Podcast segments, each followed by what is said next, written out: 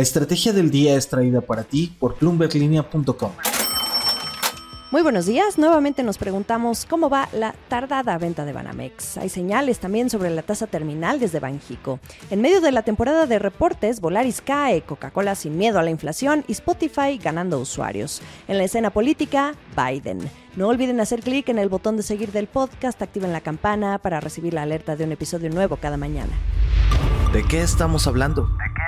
La venta de Banamex, ¿qué hay de nuevo? Desde el terreno de compradores, no mucho la verdad, aunque si analizamos las palabras de Jane Fraser, la directora ejecutiva de Citi, durante la reunión anual de accionistas del banco, sí deja ver que el proceso ha tardado más de lo anticipado porque les sigue costando trabajo vender.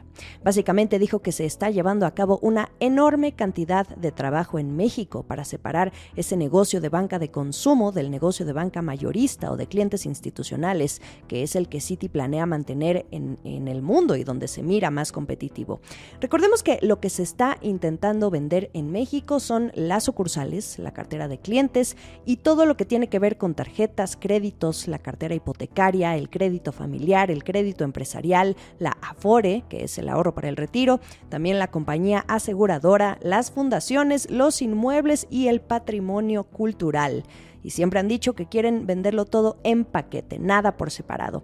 Esto abarca entre el 60 y 70% de la operación actual total del banco. En los últimos días, en el marco del reporte trimestral de Citi, también escuchamos a Fraser decir que siguen sopesando la opción de venta vía la bolsa con una oferta pública inicial. Mantiene su énfasis en los accionistas, Jane Fraser, acorde a sus intereses para tomar el mejor camino. En México, en los últimos días, en un par de columnas de opinión ha estado circulando también la versión de que el hasta ahora favorito por quedarse con Banamex, el empresario minero Germán Larrea, se estaría cayendo por lo que sucede actualmente en el Congreso mexicano con la aprobación de la reforma a la ley minera y que podría impactar a Grupo México, su negocio principal, y que garantiza el crédito que obtuvo el grupo de Larrea para comprar el banco. Aquí entonces cobrarían fuerza los nombres de Roberto Hernández, el ex dueño de Banamex, que vendió a Citi en una operación histórica, pero también el de Javier Arrigunaga, quien fuera director general del banco y quien renunció en medio del escándalo por un presunto fraude a manos de Oceanografía hace casi 10 años. Hoy es miembro del Consejo de Aeroméxico y CEO de una firma de asesores financieros. En una columna para el diario nacional El Financiero, el periodista Darío Celis asegura que estarían buscando quedarse con al menos un 20%. Los inversionistas, independientemente de las versiones que circulen o el proceso tardado, pese al tiempo que ha tomado, por supuesto, siguen pendientes, observando de cerca. En otras noticias. Desde Banco de México comienza a enviarse el mensaje de que pronto se ponga un alto al ciclo de elevar la tasa de interés de referencia, dejar de aumentarla.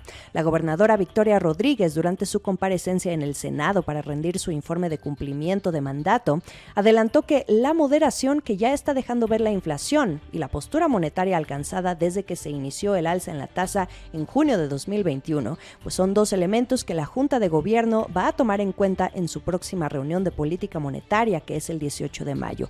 Y con ello agrega que entonces no sería sorpresa que se evalúe la posibilidad de hacer ese stop en la tasa. En el mismo tenor y por separado, en su opinión personal, el subgobernador Jonathan Heath, en una entrevista que concedió al diario nacional El Economista, deja ver que coincide en que el nivel de inflación actual permite considerar la probabilidad de que Banjico ya pudiera haber llegado a la tasa terminal que estaban buscando. Solo son dos miembros de cinco que aún están por reunirse a mediados de mayo, tomando en cuenta también que entre el consenso del mercado se miran otros 25 puntos base, para en ese caso dejar la tasa en 11.50%. Podría ser también que la dejen en, en 11.25, no lo sabemos todavía. Acciones y reacciones. Las acciones de Volaris cayeron considerablemente el 25 de abril, hasta un 9% en la sesión intradía, aunque después se recortaron un poco esas pérdidas. Esto ocurrió un día después de que la aerolínea a cargo de Enrique Beltranena revelara en sus estados financieros al primer trimestre que está batallando con los costos. Números rojos. De enero a marzo registró pérdidas por 71 millones de dólares y esto fue, escuchen ustedes, 181% mayor a lo que esperaba el consenso de analistas de Bloomberg. También es la mayor pérdida que registra desde 2020, cuando rondaba el COVID en ese entonces. Otro dato importante que pueden anotar es que este ya se ha hecho costumbre que un primer trimestre del año para Volaris sea de pérdidas. Lo mismo le ha pasado durante cinco de los últimos seis años. Ahora les hablaba de los costos. Al mirar los estados financieros podemos notar que todos los rubros relacionados registraron crecimiento y a doble dígito. El principal gasto actualmente de Volaris es el combustible, subió 32%, con todo y que esperaban que pudiera moderarse un poco los analistas, eso decían. También subieron los gastos de navegación, aterrizaje y despegue y también los salarios y beneficios.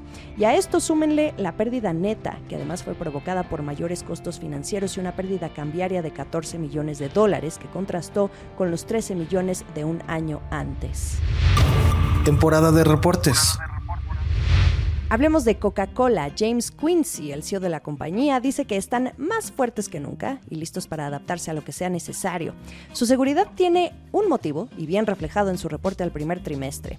Los ingresos de Coca-Cola superaron todas las estimaciones de los analistas. A la refresquera le fue bien, con todo y que aumentaron el precio de sus productos ante mayores costos de los edulcorantes y a los consumidores pues la verdad no les importó absorberlo. Siguieron comprando Coca-Colas, jugos y otras bebidas sin importar la inflación. Las ganancias aumentaron un 12%. Para que sepan cuánto es capaz esta empresa de ganar en tres meses, 10.980 millones de dólares. Esto es un poco más de lo que equivale la inversión que se espera para la planta de Tesla en México. Y ahora pasemos de los refrescos a la música. En el primer trimestre, los estados financieros de Spotify revelan que América Latina y Europa fueron las dos regiones que más contribuyeron al crecimiento de suscriptores premium de la plataforma. La empresa cuenta hoy por hoy con 210 millones de suscriptores de paga en todo el mundo. Esto es un crecimiento del 15% respecto a los primeros tres meses de 2022. Y ahora, si juntamos a los suscriptores que pagan y no pagan, el número de usuarios activos mensuales que tiene Spotify es de 515 millones. En ventas van relativamente bien. La empresa sueca registró 3 mil millones de dólares. Los analistas esperaban 3 mil 90 millones, así que prácticamente lo cumplió. El último sorbo. 2024 será un año fundamental en la escena política de Norteamérica. Estados Unidos y México van a las urnas. En este país, actualmente un grupo de opositores avanza a paso lento para elegir a un candidato que pueda competir contra la fuerza de Morena, que es el partido del presidente López Obrador. En Estados Unidos, mientras Donald Trump enfrenta cargos penales en medio de su intento por recuperar la Casa Blanca, siendo el favorito del Partido Republicano, el presidente Joe Biden oficialmente anunció que se va a presentar a la reelección en 2024. Biden enfrenta no solo a los republicanos, sino también a la ciudadanía que atraviesa la incertidumbre económica frente a una Fed que intenta controlar la inflación. El martes 25 de abril difundió un video en el que pide a los votantes que le permitan terminar el trabajo, dando a los estadounidenses una oportunidad justa y de hacer retroceder a los extremistas del Partido Republicano, que quieren recortar el gasto público y frenar el derecho al aborto, así lo dijo en su video.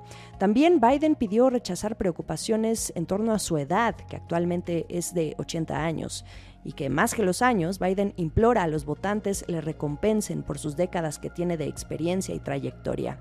El anuncio lo hizo en una fecha especial, en el cuarto aniversario de cuando declaró su campaña presidencial en 2019, con la promesa de restaurar el alma de Estados Unidos.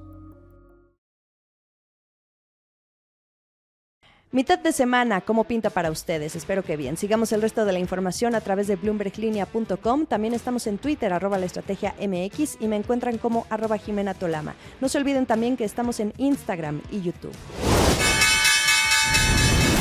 Esta fue la estrategia del día, escrito y narrado por Jimena Tolama, producido por Arturo Luna y Daniel Hernández. Que tengas un día muy productivo.